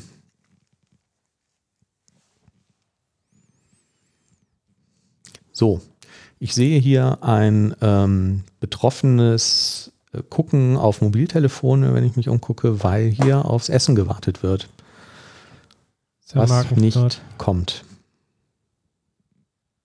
Und ich habe dich, Thomas, darum gebeten, da mal anzurufen und nachzufragen, wo unser verdammter Fraß bleibt. Hast du es gemacht? Nein. du hast es nicht gemacht. Ich hätte es gemacht, wenn wir heute jetzt live gesendet hätten. Mhm. Dann könnten wir das irgendwie so als ähm, Postshow oder so oder als äh, Live-Auftritt irgendwie einspielen, aber so ist ja irgendwie langweilig. Eine Sache hat mir jetzt nicht gefallen, Thomas. Dieses Wort hätte. Ach nein, Thomas, ich mag dich. Weil du Charles Bukowski genauso magst wie ich. Du magst doch Charles Bukowski, oder? Ich, ich weiß ehrlich gesagt nicht, wer das ist. Aber er klang lustig. Komm, ich würde sagen, fang einfach jetzt mal hier. Obwohl, ich habe ein. Ja. Du weißt nicht, wer Charles Bukowski ist? Nee. Soll ich ein Zitat von ihm zum Abschluss? Ich weiß bringen? nicht. Ähm, Müssen wir das piepsen? Nein. wir müssen es nicht piepsen. Und zwar ist das, klingt irgendwie so wie so ein South Park-Charakter oder so. also das ist ein Zitat aus einem kleinen, aus einem Hörspiel, das ich hier mit ChatGPT erstellt habe, was ich aber da aus verschiedenen Gründen hier nicht vorlesen kann. Also das heißt, was Der jetzt Oliver hat den Vorschlag gemacht, ein, ähm, zum Intro ein, ein kleines Hörspiel vorzulesen, was ChatGPT erstellt hat, im Stil von Charles Bukowski, Ja. wofür du, äh, wenn ich es richtig verstanden habe, ChatGPT erst zwingen musstest, weil er gesagt hat, so, sowas zwingen nicht. Sowas erzeuge ich dir nicht. Austricksen. Ähm, weil er gesagt hat, sowas nehme ich eigentlich nicht in den Mund. Und wo wir uns dann gesagt haben, ja, das ist zwar ganz gut, aber das können wir nicht ins ähm, Internet stellen und unsere Namen hinterher drunter schreiben. Jetzt willst du daraus ein komplett frei erfundenes Zitat äh, Nein, es ist, nicht, es ist nicht erfunden. Es ist tatsächlich von Charles Bukowski. Okay. Und ich werde es vorlesen. Weil du es in deiner langen Liste gefunden hast. Ich sag schon mal Tschüss, vielen Dank fürs Zuhören. Vielleicht schaffen wir es ja demnächst wieder regelmäßig. Jetzt, wo Oliver So, ich habe es Tesla gefunden. auf dem Schrott ist. Ich habe es gefunden. Charles Bukowski hat gesagt, die Welt ist eine Ansammlung von Scheiße. Und hier sind wir, in der Mitte davon, stinkend und kotverschmiert. Und es gibt nichts zu tun, außer zu schreiben und zu denken und zu lachen. Ja, tschüss, Dankeschön. Bis zum nächsten bis Mal. bald. Tschüss. Tschüss. Hört eh kein Mensch bis dahin, also von daher. Irgendwie eine Scheißsendung. Was für eine Kacke. Und jetzt liest das mit der Eichelkäsetorte vor, Oliver. Nein.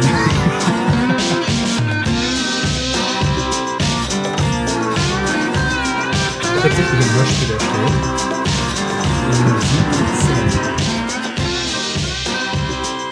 Spielt von Wes Anderson